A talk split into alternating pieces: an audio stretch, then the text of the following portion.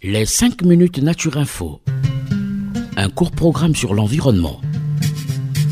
Pourquoi les plantes sont-elles vertes? Pourquoi faut-il protéger la mangrove? Pourquoi faut-il protéger les tortues marines? Qu'est-ce que le développement durable? Des questions et des réponses par l'ONG Renatura Avec ses experts sur Radio Mucodec.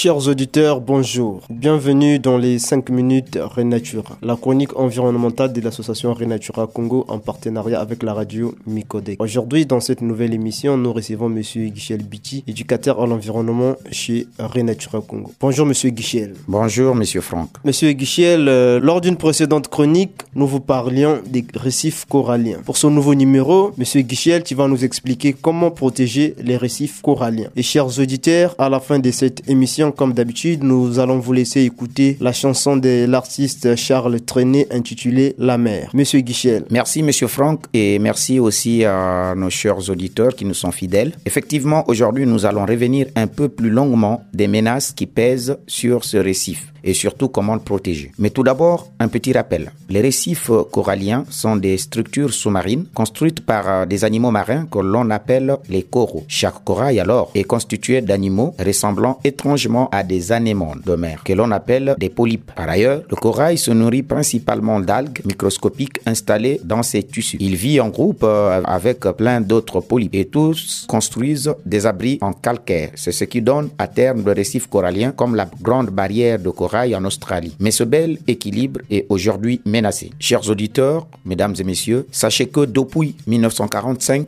20% des récifs coralliens ont disparu à cause des activités humaines. J'ai cité là l'urbanisation, la pêche, l'exploitation des coraux pour en faire du matériel de construction et les activités industrielles polluent et détruisent ces récifs. Le réchauffement climatique représente également une menace de taille pour les récifs coralliens. L'augmentation de la température de l'eau casse l'alliance entre les polypes et les algues qui les nourrissent. Sans leurs algues, les coraux deviennent blancs et risquent alors de mourir si la situation ne revient pas rapidement à la normale. L'augmentation de la quantité de dioxyde de carbone, le CO2, donc, dans l'atmosphère de la Terre rend aussi les océans plus acides. Or, cette acidité fragilise les autres êtres vivants qui construisent des squelettes comme des fameux polypes des récifs coralliens. Alors qui dit disparition des coraux, dit disparition de la biodiversité et aussi des stocks de poissons que l'on pêche. Sans compter que le récif corallien protège les côtes des vagues violentes et des tempêtes. Heureusement, chers auditeurs, il existe des solutions pour protéger les récifs coralliens. Il existe en effet aujourd'hui de nombreux projets et ONG qui participent de manière directe ou indirecte à la conservation des récifs coralliens et fonds marins. Dans le cadre de la création d'une aire marine protégée dans la baie de Luango, Renatura cherche par exemple à approfondir les connaissances sur le fond marin du littoral congolais afin de mettre en place des actions de conservation adéquates et propices au développement des récifs coralliens. Par ailleurs, chacun d'entre nous peut participer à la sauvegarde des coraux au quotidien en réduisant les pollutions, en protégeant les zones qui sont encore en bon état et en restaurant les zones dégradées. Mais il faut surtout et en premier lieu lutter contre le réchauffement climatique. De plus, en fonction de vos possibilités, moyens et sensibilités à la protection des récifs coralliens peut passer aussi par des gestes individuels, un engagement associatif, de la politique ou encore de l'information et de la sensibilisation. Dans tous les cas, si rien n'est fait, c'est la survie des milliers d'espèces et plus de 500 millions de personnes à travers le monde qui est menacée. Merci à Monsieur Guichel. Je pense que nos auditeurs ont bien compris l'importance des récifs coralliens et qu'est-ce qu'il faut faire pour les protéger. Et très chers auditeurs, petit à petit, nous allons vers la fin de notre émission, mais nous allons pas partir comme ça sans dire un grand merci à notre partenaire qui est la radio Micodec et aussi un grand merci à tous nos auditeurs qui ont bien pris le temps de nous écouter durant toute cette émission. Et pour ceux qui voudraient nous contacter, nous répondons à un seul numéro c'est le 05 742 42 80. Je répète, le 05 742 42 80. Alors comme annoncé au début, je vous laisse avec cette chanson de l'artiste Charles Trenet intitulée La mer. À bientôt. Écoutez, écoutez, c'est Radio Mucodec. Radio Mucodec.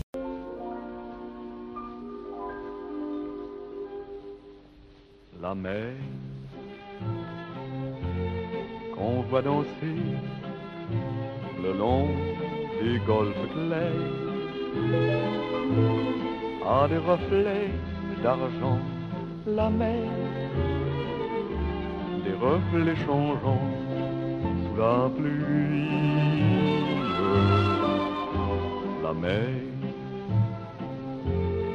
au ciel d'été, confond ses blancs avec les anges si purs, la mer, bergère d'azur infinie. Voyez, près des étangs, ces grands roseaux mouillés. Voyez, ces oiseaux blancs et ces maisons rouillées. La mer les a bercés le long des golfes clairs et d'une chanson d'amour, la mer a bercé mon cœur pour la vie. La mer danser le long des golfes clairs a des reflets d'argent, la mer des reflets changeants sous la pluie. La mer au ciel d'été confond ses blancs moutons avec les anges si purs, la mer, bergère d'azur infinie. Voyez, près des étangs, ces grands roseaux mouillés. Voyez, ces oiseaux blancs et ces maisons rouillées. La mer, elle les a bercés le long des golfes clairs et d'une chanson d'amour, a bercé mon cœur pour la vie.